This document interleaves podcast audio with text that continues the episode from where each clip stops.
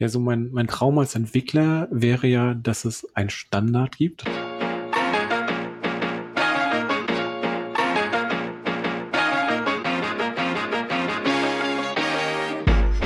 Hi, ich freue mich. Willkommen zu Next Level Time for Learning. Hallo liebe Hörer und Hörerinnen zur nächsten Folge von Time for Learning. Diesmal dabei Thorsten von Bounce Commerce. Wir sprechen über Technik und User Experience von zwei unterschiedlichen Seiten. Einmal von unserer Seite als Agentur und Advertiser und einmal seine Seite als Affiliate. Es ist super nerdig, ich finde es klasse, habt viel Spaß dabei. Jetzt hört ihr den ersten Teil und dann, wie immer bekannt, in zwei Wochen dann den zweiten Teil. Viel Spaß, ich hoffe, ihr lernt was dabei. Ciao, ciao. So, hallo Thorsten, ich freue mich, dass du bei mir bist. Stell dich mal vor. Hi, ich bin Thorsten, der Erfinder von Bounce Commerce und das reicht eigentlich auch schon. Sonst dauert es viel zu lange. Da ist der Podcast schon vorbei. okay. Über was sprechen wir heute? Wir sprechen über Technologie und User Experience im Affiliate Marketing.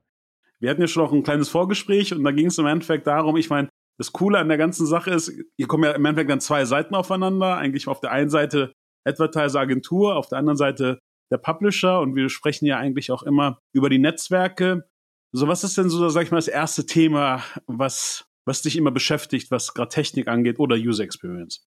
Ich muss sagen, dass sich erstaunlich wenig geändert hat, weil mein erster Touchpoint mit Affiliate Marketing war so vor 20 Jahren ungefähr, als ich so als Jugendlicher meine erste Internetseite hatte und Geld verdienen wollte, wo 10 Euro noch richtig viel Geld war. Dann habe ich Dialer gefunden und habe 20 Euro verdient und habe das Affiliate Marketing liegen lassen. Und Dialer ähm, waren super. Ja, ne? Und als dann DSL kam, war es weg und dann war das Affiliate Marketing auch aus dem Kopf raus. Und jetzt habe ich letztes Jahr mit dem Markus Kellermann zusammen angefangen, Affiliate Marketing wieder richtig zu bearbeiten. Und erstaunlicherweise hat sich in der Zwischenzeit so nahezu wenig bis gar nichts geändert.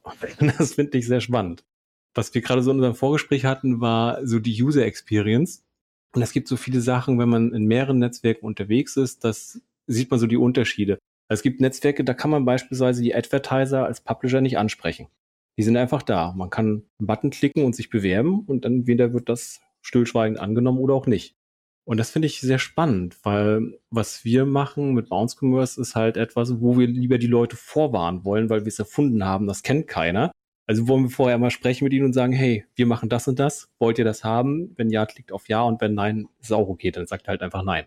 Aber das geht auf diesen Netzwerken nicht. Und dann fängt man an, irgendwo auf LinkedIn dann die Kontakte zu recherchieren und die anzusprechen oder dann Cold Call zu machen und dann wundern sich die Leute und das ist dann total verrückt. Während andere Netzwerke einfach so eine Funktion haben, hier schreibt die Advertiser an und dann klickst du darauf, dann schreibst du ihn an und fertig. Das ist eigentlich sehr lustig, weil ich hatte äh, gerade äh, letzte Woche ein Meeting darüber mit, mit einem Netzwerk bei uns im Büro. Und da ging es genau um das Feature. Und ich meinte eigentlich, dass das unnötigste Feature, was es gibt. Und wir als Agentur finden das vollkommen, weil wir kommunizieren eigentlich gar nicht über, über die, die, die Netzwerke und das Nachrichtentool, weil wir normalerweise immer in der Programmbeschreibung einfach eine E-Mail-Adresse zu dem jeweiligen Partnerprogramm von uns haben. Mhm. Aber du hast ja recht, dass wahrscheinlich ein Großteil der direkten Advertiser das gar nicht haben. Ja. Und dann hast du natürlich akute Probleme, weil da musst du irgendwie mit einer Impressumsnummer anrufen und sagen, hallo, ich habe da was vor. Also da macht es Sinn, weil für mich, ich habe mich immer gefragt, hey, ich glaube, das Allerwichtigste ist immer irgendwie so, den direktesten Draht zu haben. Und der direkteste Draht ist für mich irgendwie immer am Anfang E-Mail und dann das Telefon. Aber du hast recht. Also gerade, gerade das Thema, wenn du wirklich gerade gar keine Kontaktmöglichkeiten hast, dann hat es das schwierig. Aber ich glaube, da habe ich auch, also zum Beispiel mit dem Netzwerk geredet, meinte, wenn, wenn die einfach ein CRM anbieten würden, wo einfach wirklich ein Ansprechpartner drinstehen würde. Mhm. Und das nicht vom Netzwerk, sondern wirklich vom Advertiser. Weil du willst ja nicht mit dem Netzwerk darüber reden, du willst mhm. eigentlich mit dem Advertiser darüber reden dann wäre es halt auf jeden Fall sinnvoll. Also kleiner Tipp, da das Feature, glaube ich, bei einigen jetzt vielleicht nicht so schnell kommt. Liebe Advertiser, jetzt mal wirkliches Feedback gerade von einem Affiliate, schreibt mal euren Kontaktdaten in die Programmbeschreibung. Ja, und das ist gerade so in Deutschland super wichtig, weil wenn die da nicht drinstehen, ist es echt schwierig, äh, die Advertiser DSGVO-konform anzusprechen. Stimmt. Ja, mein Anruf kriegt man ja noch irgendwie so erklärt, wenn man in der richtigen Abteilung landet. Eine E-Mail ist selbst in der richtigen Abteilung schon nicht mehr so okay. Da ja. kann man sich drauf berufen, dass man freundlich zueinander ist. Ja, okay, ja. Hast du recht. Und aber fandest du, also ich muss auch sagen, also ich kam ja auf den deutschen Markt zurück so 2017 Und wir waren davor halt relativ viel gerade im Mobile-Bereich. Und ich glaube davor seit 2011, 2010 hatte ich eigentlich nur S2S-Tracking und dann kam ich halt zurück irgendwie, jetzt mal auf Technik gesagt, kam ich dann zurück irgendwie ins E-Commerce. Und dann hieß es ja, The Ute Pixel Tracking ist doch das einzig wahre. Ähm, also da war ich da auch so und das Krasse war, dass halt auch wirklich viele Netzwerke, also auch nicht Default serverseitiges Tracking angeboten haben zu der damaligen mhm. Zeit. Jetzt, jetzt arbeiten ja dran. Ist das auch, sage ich mal, was, was, was euch irritiert oder? Ja, auch. Ich muss sagen, ich lebe einfach damit, was die Netzwerke machen, aber man merkt jetzt so gerade im, im Wandel der Gesetze und der Technik, dass es so Reibungsflächen gibt. Äh, jetzt beispielsweise ist uns vor kurzem aufgefallen, dass es immer mehr Browser gibt, die automatisch Pop-ups unterdrücken, weil niemand möchte mehr die DSGVO-konformen Cookie-Banner anklicken. Das Spannende dabei ist, dass viele ähm, Affiliate-Netzwerke voraussetzen, dass du den Consent halt gibst, weil sie dich sonst nicht tracken dürfen. Jetzt stell dir vor, wenn die Banner unterdrückt werden, dann gibst du keinen Consent. Das heißt, da brechen dir dann die Einnahmen weg, weil es dann niemanden mehr gibt, der denn dir erlaubt, dass du dir Einkäufe tracken darfst. Und das gilt für, für, ja, dann wahrscheinlich auch für alle CMPs, ne? Ja. Ja, daran merkt man doch, wie. Und äh, Frage, ich meine, ist euch wohl aufgefallen, habt ihr dann adressiert? Was war die Antwort? Man guckt sich's an. Das ist jetzt gerade auf dem neuesten iPhone 14 aufgefallen. Die Option gibt schon früher, aber da war sie noch optional. Jetzt scheint sie nicht mehr ganz so optional zu sein. Ganz durchgestiegen bin ich ehrlich gesagt nicht, weil ich kein Apple benutze. Aber es ist ein Feature, wenn das sich so durchsetzt bei anderen Browsern, dann wird das enorme Probleme bereiten. Weil es gibt einfach viele Dienstleistungen auch außerhalb vom Affiliate, das setzt einen Consent voraus. Das setzt immer voraus, dass du den Consent-Banner siehst. Vollkommen richtig. Ja, das ist äh, auch ein spannendes Thema. Also gerade auch CMPs sind halt wirklich auch noch echt ein sehr spannendes Thema. Also gerade was auch das Whitelisten von Cookies angeht und zum Beispiel auch die Frage, welche Cookies geladen werden in den Container-Tags. Das kommt da. Aber zurückzukommen, also das heißt, beim Tracking ist es bei euch so, also ihr arbeitet mit dem, was einfach vorhanden ist. Genau. Es ist immer von der Technik her, die meisten Affiliate-Netzwerke sind groß und umfangreich und man kann die Technik eh nicht ändern. Das müssen sie von sich aus machen. Und gleichzeitig, egal welche technische Lösung man verwendet, es gibt immer irgendwo Vor- und Nachteile. Und die kann man adressieren oder auch nicht. Letztlich ist für uns die Philosophie, wenn es gut läuft und alle Seiten zufrieden sind, sind alle Seiten zufrieden. Was für mal mehr. Ja, das stimmt.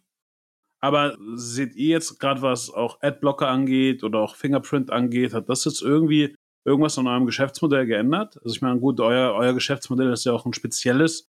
Aber per se ist es ja bei euch ja genauso, dass, dass ihr auch mit, wenn ich mich nicht täusche, auch mit Pop-ups arbeitet. Nee, wir haben keine Pop-ups. Wir tauchen wirklich nur auf, wenn man auf den Zurück-Button des Browsers klickt ganz ohne Pop-up. Okay, stimmt. Das heißt, danach kommst du über den Media, hast recht. Genau.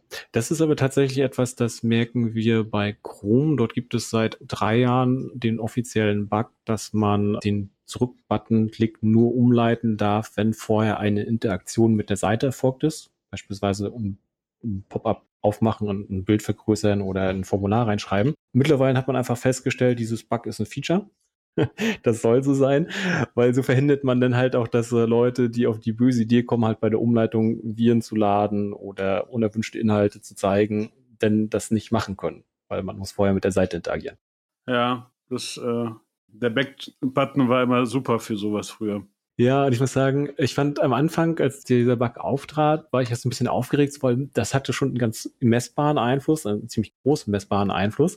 Erstaunlicherweise hat es im Ergebnis aber relativ wenig geändert, weil die Leute, die eine tatsächliche Umleitung bekommen haben, da war die Conversion-Rate deutlich höher, weil sie hatten vorher Interesse auf der Seite gezeigt. Die, die einfach raufspringen und dann direkt wieder abhauen, da hilft dann auch einfach ne, die zweite Chancenseite mit der erweiterten Ansprache nicht so viel wie bei den Leuten, die tatsächlich schon irgendwie Interesse gezeigt hatten.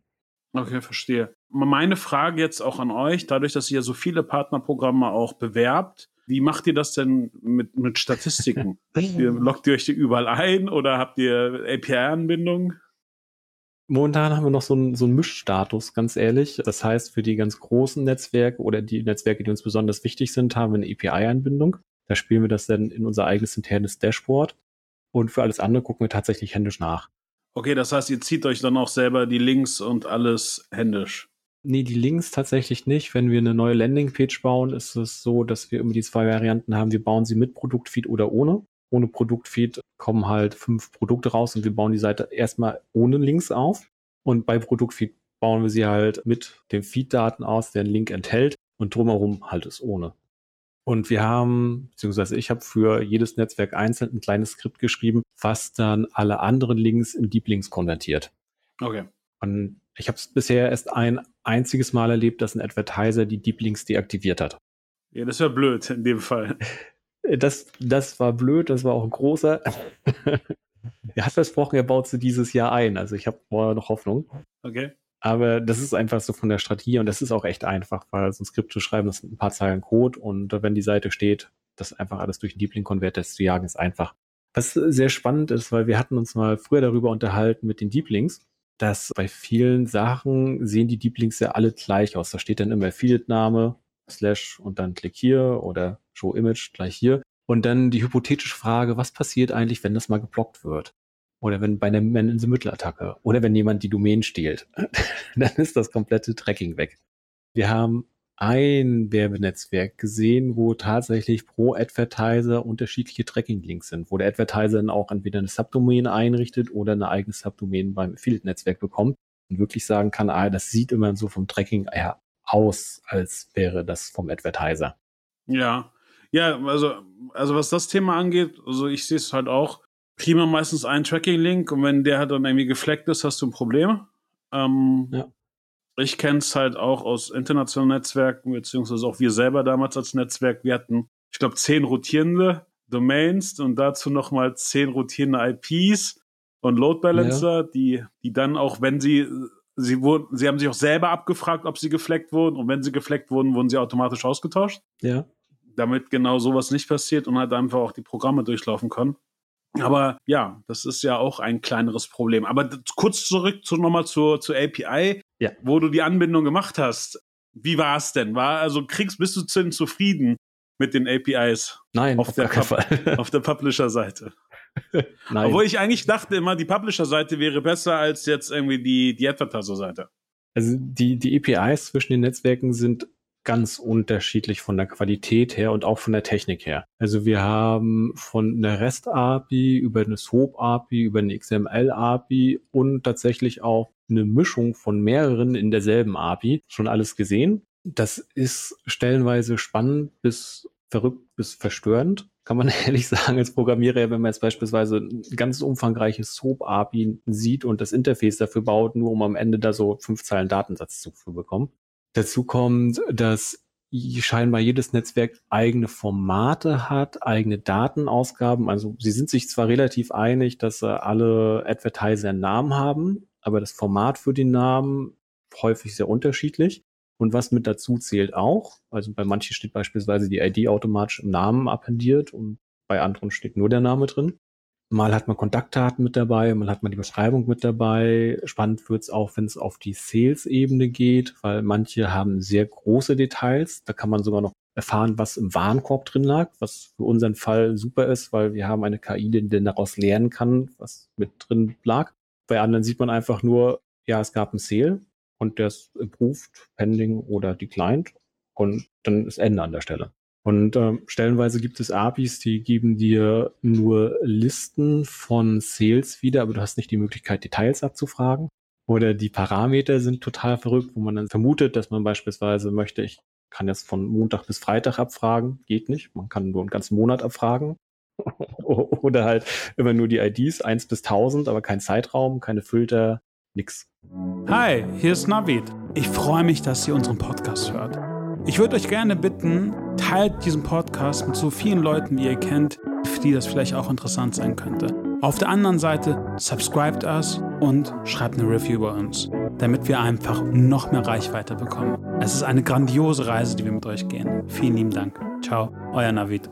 Aber das heißt rein theoretisch, also sag ich mal, die, die Features, die du selber in der Plattform hast, also kannst du nicht eigentlich über eine API abrufen. Nein. Es gibt mein, mein Lieblingsbeispiel dafür ist der Kontakt von ganz am Anfang. Wir haben ein Affiliate-Netzwerk, bei dem man tatsächlich über eine API die Advertiser anschreiben kann. Das ist super, wenn man das Ganze mal mit einem CRM verknüpfen möchte oder einfach schon viele Kunden hat und dann die einfach automatisiert ansprechen möchte und sagen möchte, hey, wir haben eine Aktion oder so. Bei allen anderen geht das gar nicht. Da muss man dann zu Lösungen wie automatisierte Browser-Sessions über Selenium oder ähnliches greifen, wenn man das machen möchte. Und dann gibt es wieder Sachen, da gibt es APIs, da bekommt man sehr leicht an die Daten, aber das über das Dashboard des Anbieters hinzubekommen, wiederum ist ein Kunststück. Bei einigen Sachen habe ich das bis heute nicht rausgefunden, aber die API funktioniert aber. Okay. Also ich muss immer sagen, bei uns war es immer so, dass du über das Dashboard eigentlich einen Großteil mehr Informationen kriegen könntest als über die APIs.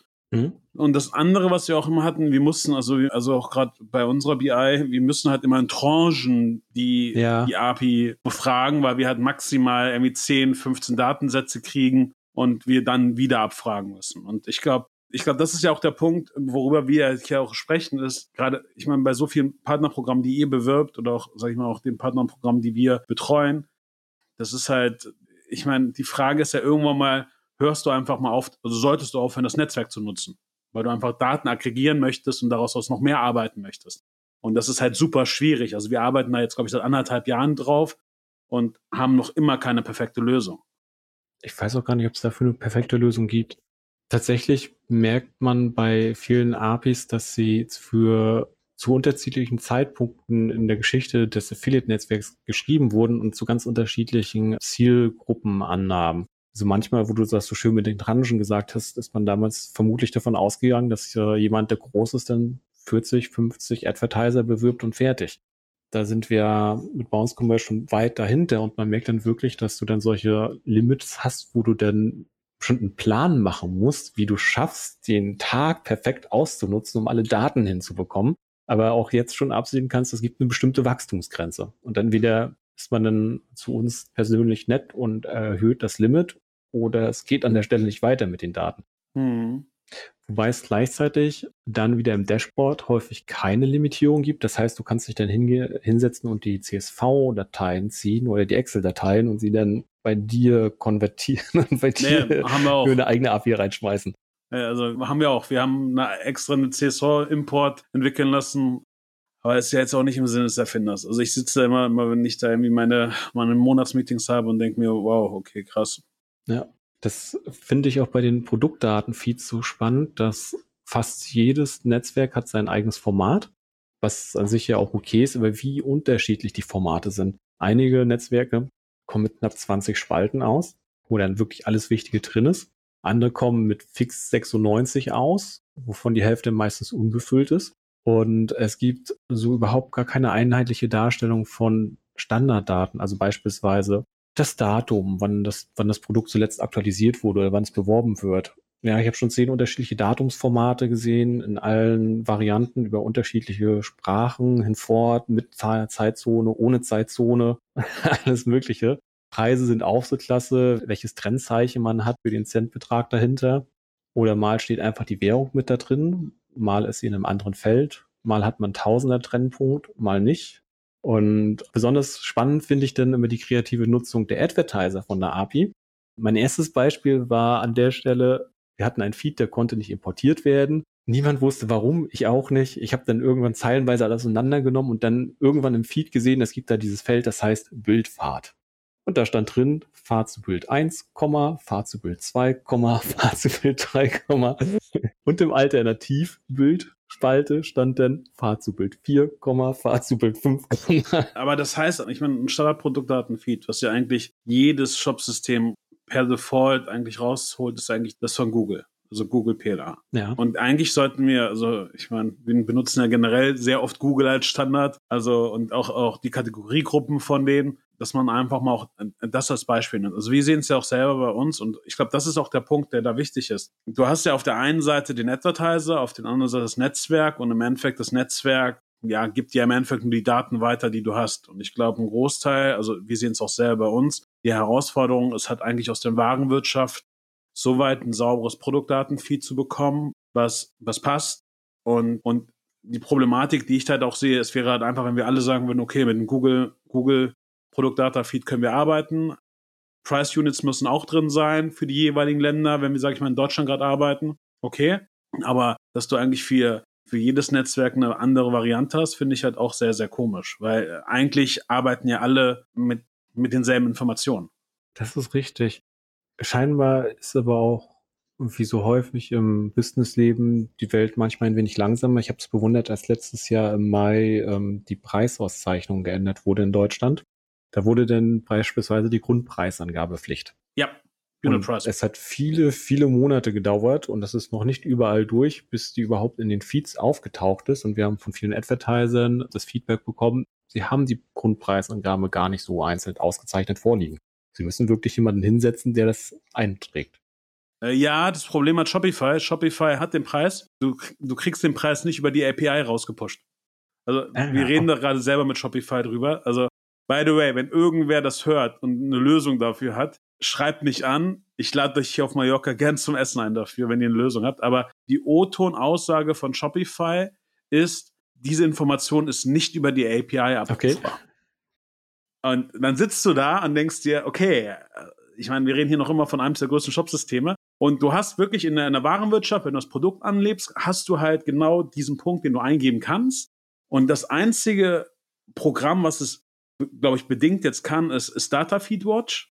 Und die haben im Endeffekt ein Skript im Liquid, wo sie, wo sie irgendwie diesen Data Layer rauspushen. Okay. Das, und, und darüber geht's. Aber da, dafür brauchst du Data, Data Feed Watch. Alles andere hast du halt immer die Problematik. Oder du musst es halt wirklich händisch machen. Oder es gibt noch eine zweite Variante. Die Variante ist, du hast noch einen zweiten Punkt, den kannst du über die API rauspushen. Das ist dann nach der Gesamtgewicht inklusive Verpackung. Ja. Und dann haben wir eine Formel entwickelt, wie wir danach das Gewicht der Verpackung rausnehmen. Das geht aber nur, wenn die Verpackung immer dieselbe ist. Oh. So, und, und, und da sehen wir jetzt eigentlich auch schon die Problematik, dass, ähm, ich meine, dass wir einfach auch zum Teil mit auch Shopsystemen arbeiten, wo, wo halt die Infos halt einfach super, also einfach nicht vorhanden sind. Also, ich meine, weißt du, wo du dann genau, sag ich mal, eine gesetzliche Grundverordnung hast, die eingehalten werden muss, aber dann rein theoretisch die Arbeit dazu, dass es konform ist, halt noch gar nicht abgeschlossen ist. Also ich kann dir sagen, Stand letzte Woche, laut meinem Informationenstand und meiner Technik, kann das Shopify noch nicht. Und ich meine, Shopify ist noch immer, glaube ich, unter den Top 3 Shopsystemen ja. in Deutschland. Ja, ja, es ist spannend. Ja, und ich glaube, da kommt im Endeffekt auch, auch die Frage heraus, wie wir weiter, sage ich mal, Technik und User Experience verbessern können. Ja, so mein, mein Traum als Entwickler wäre ja, dass es einen Standard gibt. Wobei ich dabei immer an diese schöne XKCD-Comic denken muss, wo sich zwei Menschen treffen und wir feststellen, es gibt 14 Standards für diese eine Sache. Das ist, die sind alle unterschiedlich. Das ist eine untragbare Situation. Wir müssen jetzt einen Standard machen, der alle Situationen abdeckt. Und zwei Wochen später hat man 15 Standards dafür. Obwohl man eigentlich mal ehrlich mal Hand aufs Herz, ich meine, wir haben ja den BVDW und, ähm, sag ich mal, auch die Anzahl der Netzwerke, gerade in Deutschland, sind ja eigentlich auch überschaubar. Ja. Eigentlich sollte man sich mal einfach mal alle zusammentreffen, vielleicht auf ein Bier und sich einfach mal auf einen Standard einigen. Weil ich glaube, es würde da einfach die, die Arbeit viel vereinfachen. Weil dann könntest du auch Mitarbeiter besser schulen und einfach den Prozess vereinfachen. Gerade, gerade weil Produktdatenfeeds sind, glaube ich, so exorbitant wichtig und wir müssen einfach an der Qualität dieser Produktdatenfeeds arbeiten. Ja, unbedingt. Das Schöne ist bei den Produktdatenfeeds, dass selbst viele Fehler, die sich einsteichen, ja automatisiert gefunden und äh, validiert werden können, wenn man halt einen bestimmten Standard folgt. So dieses schöne Beispiel mit, da sind vier Bilder in dem Feld für ein Bild. Das lässt sich super erkennen. Und daraus lassen sich ja auch noch weitere Dienstleistungen entwickeln. Man kann dann beispielsweise einen Service äh, anbieten, der einfach nur Produktdatenfeeds validiert und vorsynchronisiert, sodass man dann als Netzwerk nicht mal mehr die Kapazität haben muss in der Infrastruktur, dass man das alles validiert. Und ich bewundere immer bei uns, wir haben mittlerweile mehrere Millionen Produktdaten, die jeden Tag da einmal durchiteriert werden, um zu gucken, ob die aktualisiert werden oder nicht. Das sind mittlerweile, ich glaube, über 300 Millionen Produktattribute, die da durchgehen jeden Tag. Und dafür braucht man natürlich auch die Technik dahinter. Und das ist ja erst der Anfang für uns. Und wenn ich mir jetzt das vorstelle, wenn da jetzt ein Affiliate-Netzwerk mit mehreren tausend Advertisern existiert, was da an Daten durchgehen, dann braucht man auch die entsprechende Technik dahinter.